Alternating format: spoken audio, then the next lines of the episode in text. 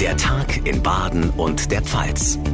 Ein Radio Regenbogen Podcast. Hallo zusammen, willkommen in der neuen Woche. Mein Name ist John Segert. Freut mich sehr, dass Sie zu unserer heutigen Ausgabe einschalten. Es ist der 28. Februar, Tag 5 des Krieges in der Ukraine und es gibt einen winzig kleinen Hoffnungsschimmer auf Frieden in Europa. Seit dem Nachmittag sitzen Delegationen aus Russland und der Ukraine an der Grenze zu Belarus zusammen, um über ein Ende der russischen Angriffe in der Ukraine zu beraten.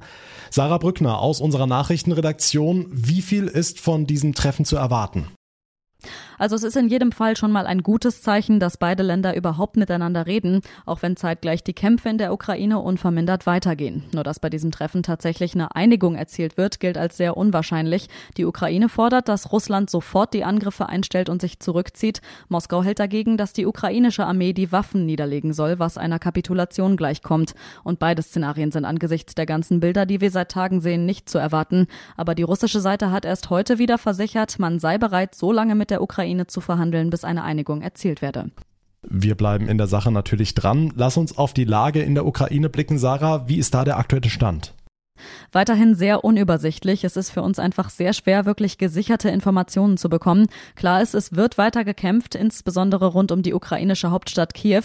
Doch nach Einschätzung des Westens kommen die russischen Truppen mit ihrem Vormarsch nicht so schnell voran wie erwartet. Es liegt unter anderem daran, dass sich auch sehr viele ZivilistInnen an den Kämpfen beteiligen, mit Waffen, die sie von der Armee bekommen haben sollen oder auch mit selbstgebauten Molotow-Cocktails. Die Stadtverwaltung von Kiew rief die EinwohnerInnen dazu auf, nur im äußersten Notfall das Haus zu verlassen, denn in praktisch allen Bezirken herrschten Straßenkämpfe. Unterdessen gibt's auch weitere Reaktionen aus dem Westen. Unter anderem beteiligt sich jetzt auch die Schweiz an den Sanktionen gegen Russland. Ja, und das ist ein weiterer herber Schlag für den Kreml, denn damit sind mögliche Vermögen von Präsident Putin, die sich in der Schweiz befinden, ab sofort gesperrt. Auch die Finanzsanktionen gegen Russlands Präsidenten und andere hochrangige Kreml-PolitikerInnen würden mit sofortiger Wirkung umgesetzt, heißt es. Und der Luftraum über der Schweiz ist nun wie in anderen EU-Ländern auch für alle russischen Maschinen gesperrt. Das ist schon ein großer Schritt, muss man sagen, denn die Schweiz gilt ja traditionell als politisch neutral, geriet aber nach den massiven russischen Angriffen auf die Ukraine mehr und mehr unter Druck.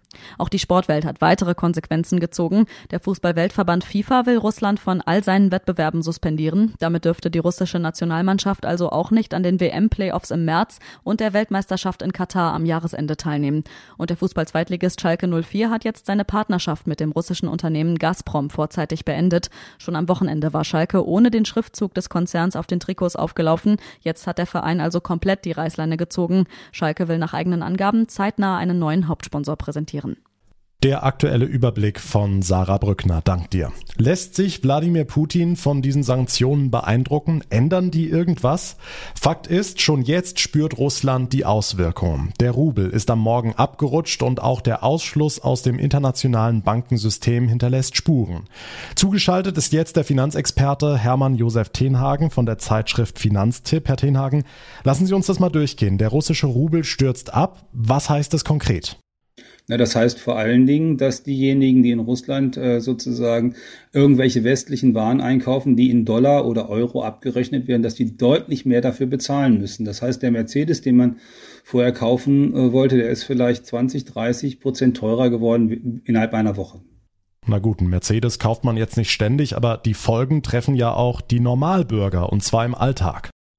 Das, werden, das sind Folgen der, der Sanktionen, die für den russischen Normalbürger spürbar werden. Und wenn man jetzt mal so durchguckt, was denn eigentlich die westlichen Firmen sind, die da in, in Russland aktiv sind und wo man, dann sind da natürlich ähm, ähm, Autofirmen dabei, aber da ist auch Philip Morris, also Tabak oder, oder Japan Tobacco oder ähm, aber auch Apple oder ähm, Mars, um mal an Süßigkeiten zu denken.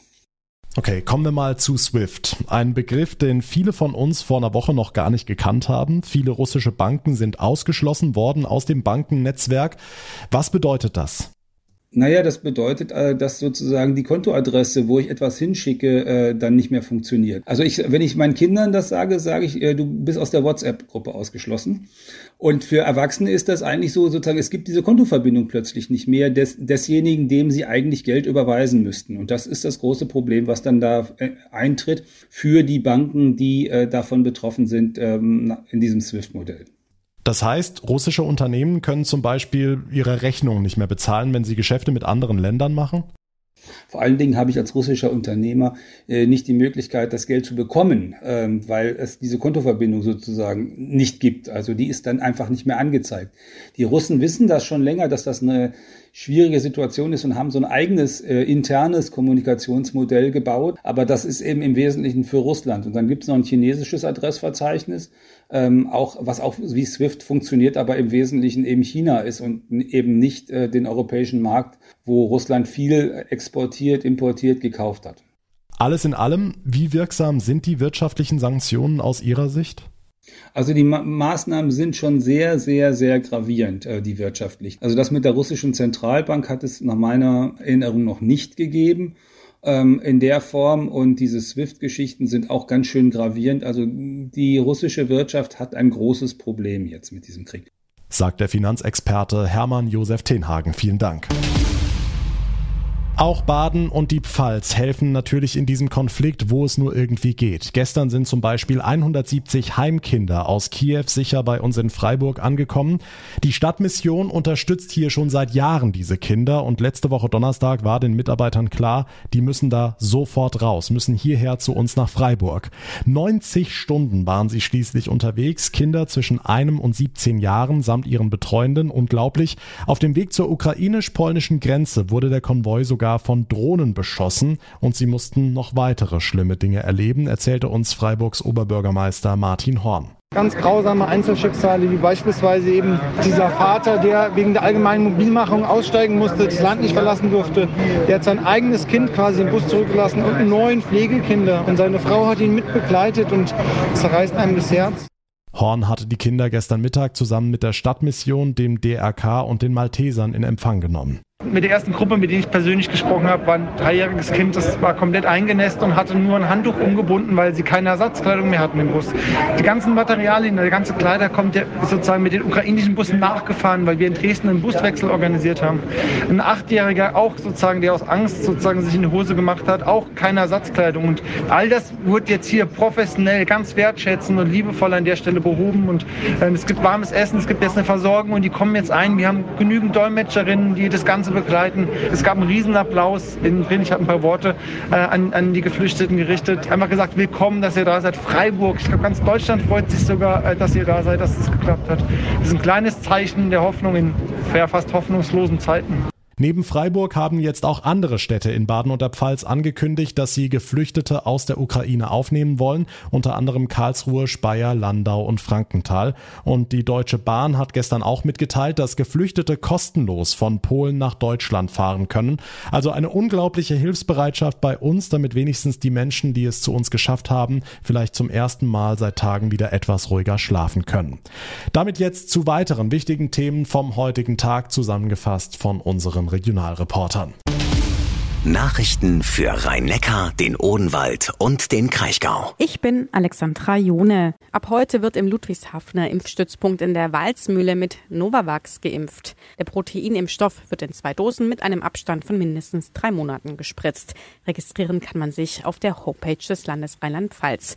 Die Impfstützpunkte im Neckar-Odenwald-Kreis bereiten sich ebenfalls auf die Impfungen vor. Wie vom Land Baden-Württemberg angekündigt, rechnen die Verantwortlichen hier damit, dass es im Laufe der Woche losgehen kann kann. Zuerst werden aber die Menschen geimpft, die von der einrichtungsbezogenen Impfpflicht betroffen sind. Für alle anderen folgt dann nochmal ein separater Aufruf.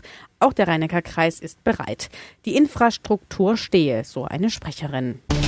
Nachrichten für die Region Karlsruhe, die Ortenau und den Nordschwarzwald. Ich bin Sascha Baumann. Die Stadt Landau will Pendlerinnen und Pendlern durch die Stärkung des Zugverkehrs eine Alternative zum Auto bieten. Ziel ist es, ein Stadtbahnähnliches Netz für die Südpfalz aufzubauen. Die Straßenbahnen sollen die Strecken der Deutschen Bahn nutzen. Der Leiter der städtischen Mobilitätsabteilung Ralf Bernhard. Also wir wollen versuchen, das Karlsruher Modell auf eine Stadt unserer Größenordnung dann runterzubrechen. Diese Strecken gibt es bei uns größtenteils. Manchmal stillgelegt, wie die Strecke nach, nach Germersheim oder die Strecke nach Offenbach. Aber wir haben eigentlich in Nord-Süd-Richtung eine ganz gute Schieneinfrastruktur, auch nach Anweiler. Die Reaktivierung der Strecke Landau-Germersheim wäre der wichtigste Baustein. Nachrichten für den Breisgau, den Südschwarzwald und das Dreiländereck. Ich bin Tanja Burger. Die Freiburger Innenstadt soll noch attraktiver werden. Dafür werden unter anderem im März oder April Stühle auf vier öffentlichen Plätzen aufgestellt. Geplant ist auch ein After-Work-Markt. Franziska Pankow von der Freiburg Wirtschaft Touristik und Messe. Ja, die Idee ist, können wir einen Markt schaffen, wo Menschen auch nach der Arbeit noch einkaufen können. Wir wissen ja, dass es doch für den einen oder anderen eine Herausforderung ist, zu normalen Marktzeiten in die Stadt zu kommen. Und gleichzeitig soll es aber eben auch ein Ort sein, wo man sich aufhalten kann. Und damit eben auch ein neuer Anziehungspunkt in der Innenstadt. Wo genau, das wissen wir noch nicht. Außerdem sollen neuere größere Stelen mit QR-Codes auf die Sehenswürdigkeiten in der Stadt hinweisen. Das war's für heute hier im Podcast. Mein Name ist John Segert. Ich bedanke mich ganz herzlich für Ihre Aufmerksamkeit und Ihr Interesse. Wir hören uns dann morgen Nachmittag wieder in der nächsten Folge. Bis dahin eine gute Zeit, machen Sie es gut und einen schönen Feierabend.